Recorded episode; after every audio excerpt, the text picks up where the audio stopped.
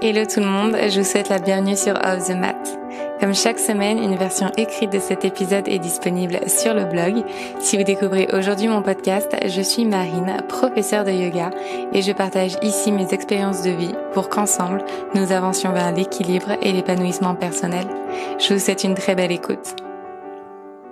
Mettre des mots sur ces mots.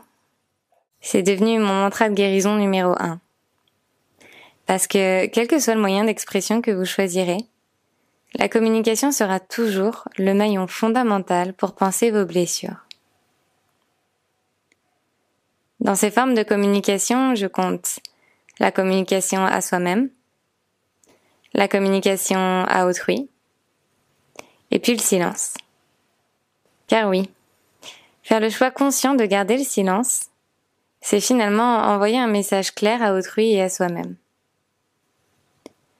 Le silence, c'est donc une forme de communication parfois nécessaire, parce que parfois plus judicieuse. Le silence est selon moi une forme de communication aussi précieuse qu'efficace.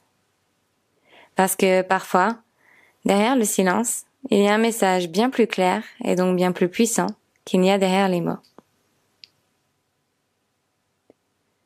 Ayant moi-même peur du conflit, j'ai longtemps fui la discussion. J'ai longtemps accepté et approuvé des choses qui n'étaient pas alignées avec mes opinions, dans le simple but de ne pas avoir à me confronter à la divergence. Pendant longtemps, donc, je gardais le silence.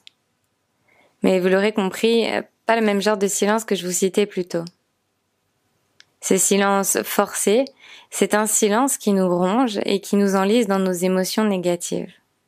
C'est un silence qui nous contraint à supporter sur nos épaules un poids bien trop lourd à porter. Dans cette peur donc complètement irréaliste que j'ai entretenue, j'ai cultivé en moi des non-dits. Et à l'époque, je ne connaissais pas encore l'écriture et ses bienfaits. Ma peur, je la nourrissais par des suppositions. Celle qu'un conflit naîtrait nécessairement d'un échange de paroles. Tout simplement parce que je partais du principe que dès lors qu'il y avait divergence d'opinion, il y avait conflit. Le conflit est dans l'absolu ok si nous sommes en mesure d'assumer sa position, d'assumer ses choix et d'assumer les arguments que l'on défend. D'un point de vue général, communiquer consiste à extérioriser par des mots, des pensées, des émotions. Le fait d'émettre des mots sur nos mots nous permet de les conscientiser de reconnaître explicitement leur existence. Nous pensons parfois que nos blessures passées ont totalement été guéries ou encore que telle expérience ne nous a absolument pas touchés. Seulement inconsciemment, nous avons tendance à cultiver des émotions intérieures que nous ne soupçonnions pas. À cet instant même, je suis en train d'écrire ces lignes. Et c'est aussi pour moi une forme de communication, une forme de catharsis. Je pourrais à vrai dire tout à fait garder ces réflexions pour moi dans mon journal, parce que la réalité c'est que ce travail que j'effectue ici maintenant avec vous, c'est clairement le même que celui que j'effectue chaque matin seul dans mon carnet. Ce podcast, c'est une des formes de communication que j'ai choisi pour mettre des mots sur mes mots. Mes mots ne sont pas nécessairement des souffrances que je porte en moi. Mes mots, ce sont tout simplement des plaies à vivre, des vulnérabilités fragiles, des blessures encore visibles. Au fond, nous ne guérissons jamais totalement des expériences douloureuses que nous traversons, au sens où chacune de ces expériences aura laissé une marque indélébile sur notre peau. Et c'est dans un sens très bien ainsi. Ce travail que nous effectuons sur nous-mêmes, c'est un travail finalement perpétuel. Mais à chaque case que nous cochons, nous passons un peu au niveau supérieur. On s'offre la possibilité d'ouvrir de nouvelles portes à la connaissance que nous avons de nous-mêmes.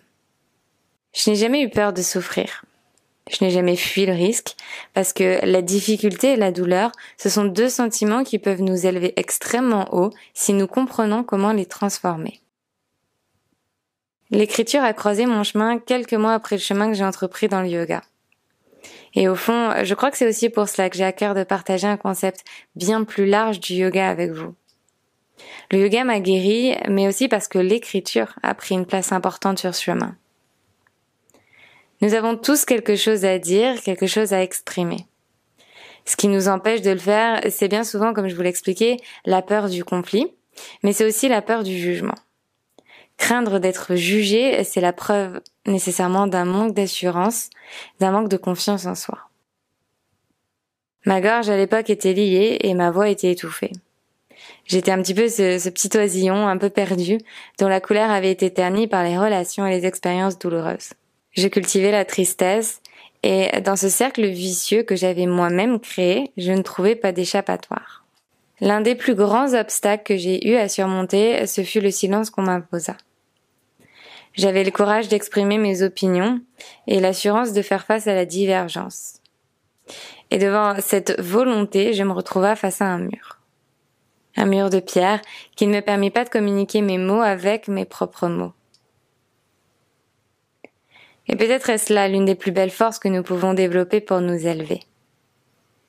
Celle d'accepter que nous ne pouvons pas tout contrôler.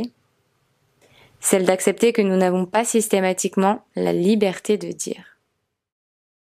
Celle de prendre suffisamment de recul pour comprendre que, par le silence que l'on nous impose, le message qui en ressort est finalement bien plus clair et limpide que les mots ne l'auraient été.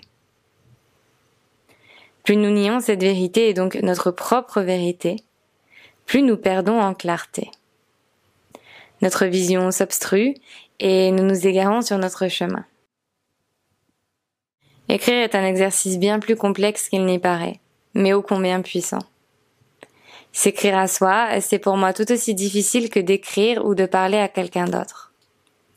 L'étape la plus difficile à assumer, c'est finalement celle de l'expression en elle-même. Mais lorsque nous sommes mis face au silence, alors la seule et l'unique forme de communication qu'il nous reste, c'est la communication à soi-même. L'écriture m'a permis d'assumer qui j'étais. L'écriture m'a permis d'assumer mes émotions, mes pensées, mes sentiments. L'écriture m'a permis de comprendre mes blessures pour entreprendre ma guérison. L'écriture m'a permis de m'accepter en tant qu'être humain imparfait et d'embrasser pleinement ses imperfections. Car ce sont ces dites imperfections qui font ma singularité.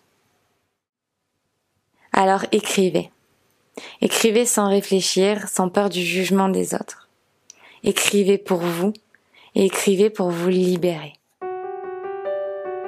J'espère que ces mots résonneront en vous et qu'ils vous inspireront dans votre chemin de vie.